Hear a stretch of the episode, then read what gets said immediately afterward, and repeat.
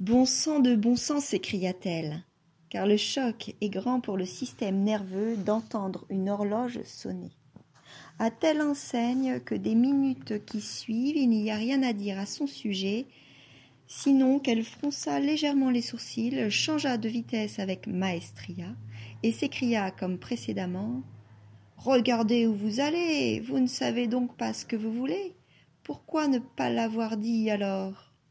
Cependant que l'auto filait à toute vitesse, faisait une embardée, se faufilait, glissait, car Orlando était une habile conductrice, s'engageant dans Regent Street, puis Haymarket, Northumberland Avenue, traversant Westminster Bridge, et à gauche, tout droit, à droite, tout droit à nouveau.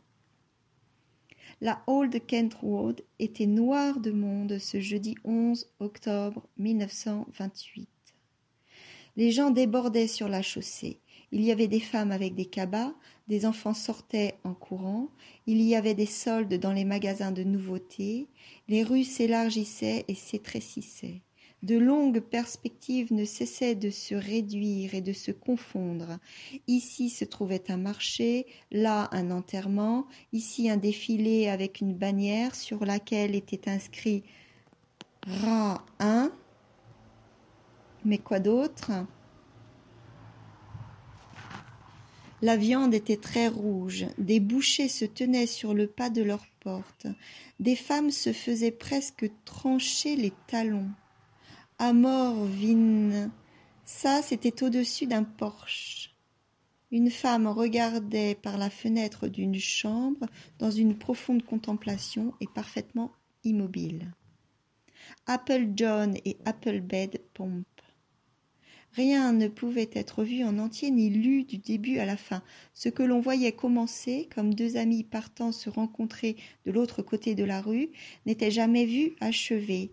Au bout de vingt minutes, le corps et l'esprit étaient pareils à des bouts de papier déchirés se déversant d'un sac, et à vrai dire, l'opération consistant à quitter Londres en auto à toute vitesse ressemble de façon si remarquable à ce hachage menu de l'identité qui précède l'inconscience et peut-être la mort elle-même, que la question peut bien être posée de savoir en quel sens on peut dire qu'Orlando avait existé au moment présent. En vérité, nous aurions passé par pertes et profits ce personnage tout désassemblé si, pour finir, un écran vert n'avait pas été tendu sur la droite, contre lequel les petits bouts de papier tombèrent plus lentement. Après quoi un autre fut tendu sur la gauche, si bien qu'on put voir ces petits morceaux distincts tourner et retourner maintenant tout seuls dans l'air. Ensuite de quoi des écrans verts furent tendus sans interruption de chaque côté, en sorte que son esprit retrouva l'illusion de contenir les choses en elles-mêmes, et elle vit une chaumière, une cour de ferme et quatre vaches, tout exactement à son échelle.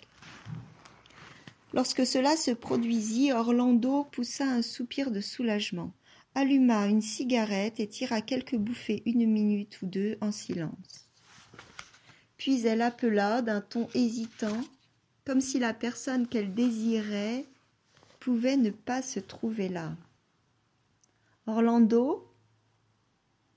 Car s'il y a, je parle au hasard, soixante-seize temps qui tous tic-tac à la fois dans l'esprit, combien de personnes différentes n'y a-t-il pas Que le ciel nous vienne en aide?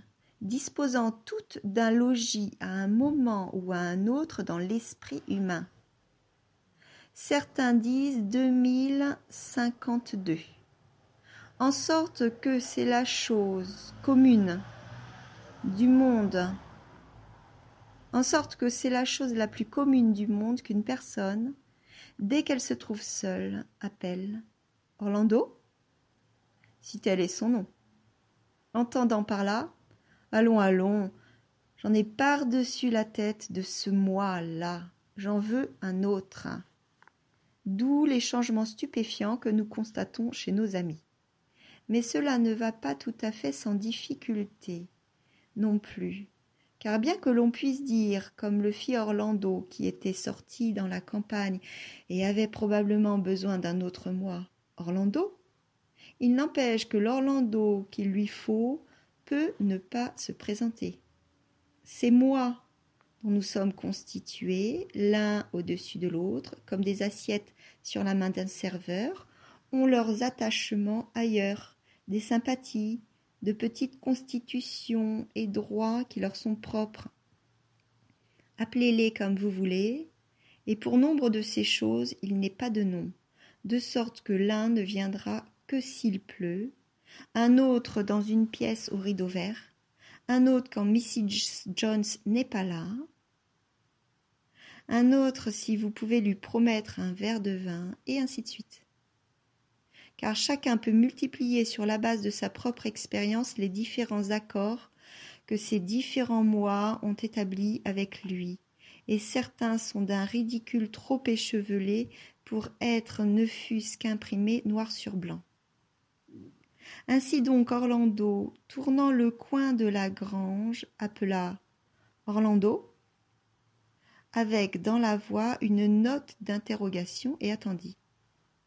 Orlando ne vint pas. C'est bon, fit Orlando avec la bonne humeur à laquelle les gens ont recours en de telles occasions. Et elle en essaya un autre, car elle avait une grande variété de mots à sa disposition, bien plus nombreux qu'il nous a été possible d'en loger ici, étant donné que l'on considère une biographie achevée si elle se contente de rendre compte de six ou sept mois, alors qu'une personne peut bien en avoir autant de milliers. Choisissons sans donc ces seuls mois que nous avons pu loger, Orlando aurait pu maintenant appeler le garçon qui coupait la tête de nègre, le garçon qui la raccrochait, le garçon qui était assis sur la colline, le garçon qui avait vu le poète, le garçon qui avait tendu à la reine le bol d'eau de rose, où elle aurait pu s'adresser au jeune homme qui était tombé amoureux de Sacha, ou au courtisan, ou à l'ambassadeur, ou au soldat, ou au voyageur, où elle aurait pu désirer que la femme vienne à elle, la gitane, la belle dame, l'ermite, la fille amoureuse de la vie, la patronne des lettres, la femme qui appelait Mar, entendant par là bain chaud et feu de cheminée, ou Chelmerdine, entendant Crocus dans les bois d'automne, ou Bonthrop, entendant la mort dont nous mourons chaque jour, ou tous les trois ensemble, ce qui signifie plus de choses que nous n'avons de place pour les écrire au long. Tous étaient différents et elle aurait pu convoquer n'importe lequel d'entre eux.